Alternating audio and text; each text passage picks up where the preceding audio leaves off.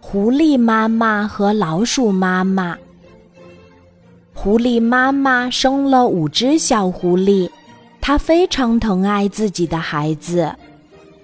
为了养活孩子们，她每天都出去打猎，猎物很多，有小鸟、小兔、小老鼠，还有小青蛙和蚂蚱。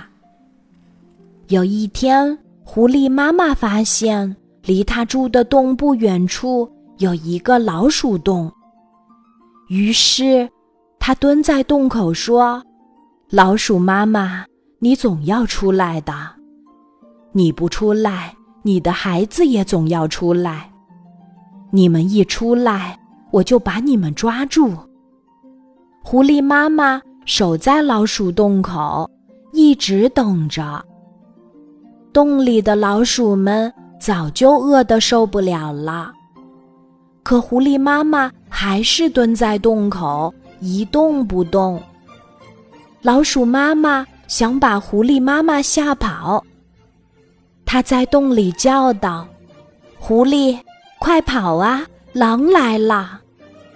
狐狸妈妈听了满不在乎，只是狡猾的笑了笑。老鼠妈妈又说：“快跑，狐狸，猎人来了。”可是狐狸妈妈还是纹丝不动。这时，老鼠妈妈突然叫了起来：“哎呀，狐狸妈妈，狼爬进你洞里抓小狐狸吃了！”